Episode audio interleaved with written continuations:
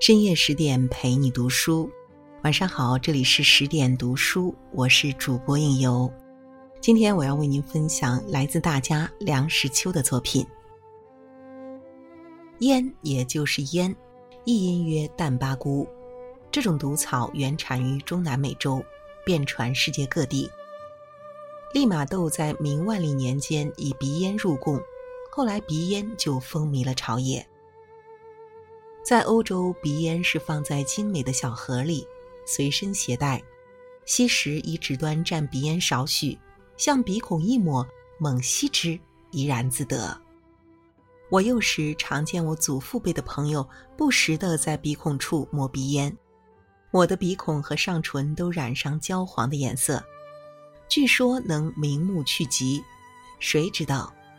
我祖父不吸鼻烟，可是备有十三太保，十二个小瓶环绕着一个大瓶，瓶口紧包着一块黄褐色的布，各瓶品味不同，放在一个圆盘里，捧现在客人面前。我们中国人比欧洲人考究，随身携带鼻烟壶，玉的、翠的。玛瑙的、水晶的、精雕细镂，形状百出。有的山水图画是从透明的壶里面画的，真是鬼斧神工，不知是如何下笔的。壶有盖儿，盖儿下有小勺石，以勺石取鼻烟置于小玉垫上，然后用纸端蘸而吸之。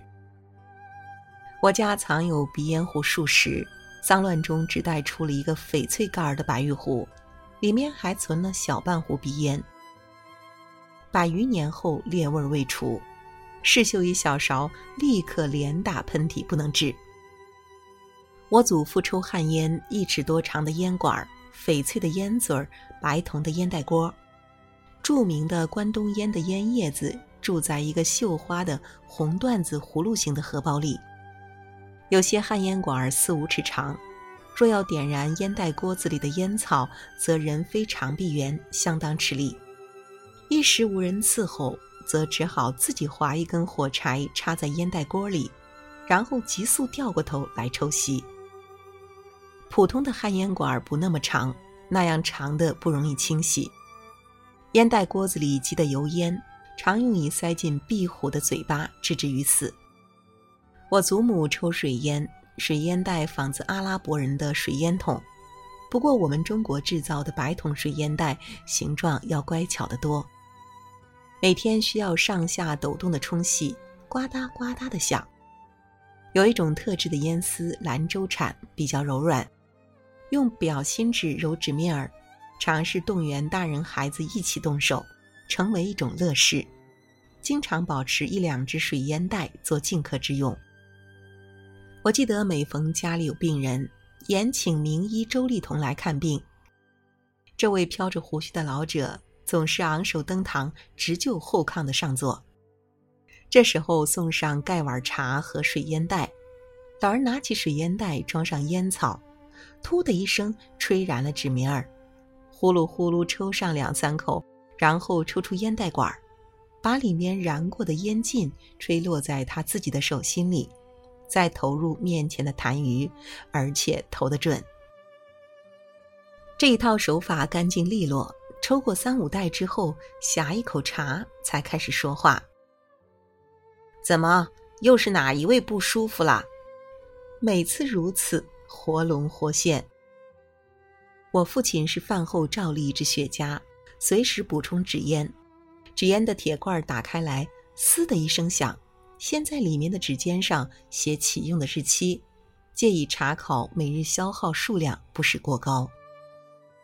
雪茄形似飞艇，尖端上打个洞，叼在嘴里真不雅观，可是气味芬芳。纸烟中高级者都是舶来品，中下级者如强盗牌，在民初左右风行一时。稍后如白锡包、粉包、国产的连珠、前门等等。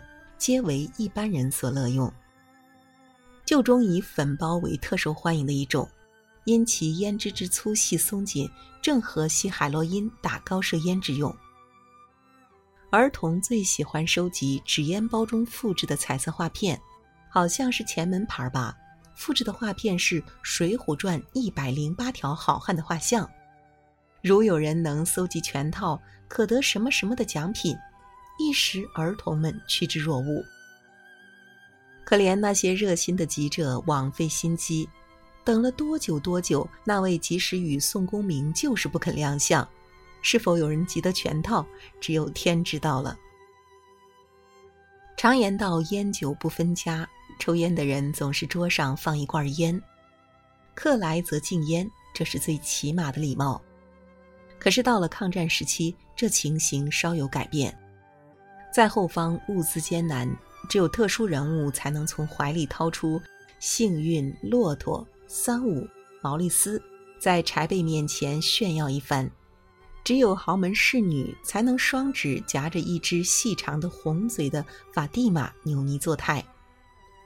一般人吸的是双喜，等而下之的便要数狗屁牌的香烟了。这亵渎爱神名义的纸烟，气味如何自不待言。奇的是卷烟纸上有涂抹不匀的硝，吸的时候会像儿童玩的烟火滴滴金，噼噼啪啪的作响，冒火星，令人吓一跳。饶是烟质不美，瘾君子还是不可一日无此君，而且通常是人各一包，深藏在衣袋里面，不愿人知是何品牌。要吸时便伸手入袋，暗中摸索，然后突地抽出一支，点燃之后自得其乐。一听烟放在桌上任人吸取，那种场面不可复见。直到如今，大家元气稍复，禁烟之事已很寻常。但是开放式的一罐香烟，经常放在桌上，仍不多见。我吸纸烟始自留学时期，独身在外，无人禁止。而天涯羁旅，心绪如麻，看到别人吞云吐雾，自己也就笑贫起来。此后若干年，由一日一包，而一日两包，进而一日一听。约在二十年前，有一天心血来潮。我想试一试自己有多少克己的力量，不妨先从戒烟做起。马克·吐温说过：“戒烟是很容易的事，我一年戒过好几十次了。我没有选择黄道吉日，也没有走访世人，闷声不响地把剩余的纸烟一股脑丢在垃圾堆里，留下烟嘴、烟斗、烟包、打火机，以后分别赠给别人。”只是烟灰缸没有抛弃。冷火机的戒烟法不大好受，一时间手足无措，六神无主。但是工作实在太忙，要发烟瘾没得功夫，实在熬不过，就吃一块巧克力。巧克力尚未吃完一盒，又实在腻歪，于是把巧克力也戒掉了。说来惭愧，我戒烟只此一遭，以后一直没有再戒过。吸烟无益，可有很多人都说不为无益之事，何以遣有涯之生？而且无益之事有很多是有甚于吸烟者，所以吸烟或不吸烟，应由个人自行权衡决定。有一个人吸烟，不知是为了特技表演，还是为节省买烟钱，经常猛吸一口烟咽下肚，绝不污染体外的空气。过了几年，此人染上了肺癌。我吸了几十年烟，最后才改吸不花钱的新鲜空气。如果在公共场所遇到有人口里冒烟，甚或直向我的面前喷射毒物，我便退避三舍，心里暗自诅咒：我过去就是这副讨人嫌恶的样子。好了，今晚大家梁实秋的文章就为您分享到这里。在文章的结尾呢，想要告诉大家一个好消息：十点读书开放了一座免费的成长图书馆，十天陪你听本书，想和你一起在阅读中遇见更好的自己。在这里，既有解忧杂货店、肖申克的救赎、简爱这样影响全世界的经典名作，也有自控力、非暴力沟通这样的职场实用宝典，免费开放十天陪你听本书。如果你有兴趣的话，欢迎搜索关注微信公众号“十点读书”，进入成长图书馆，跟我一起阅读好书，成为更好的自己。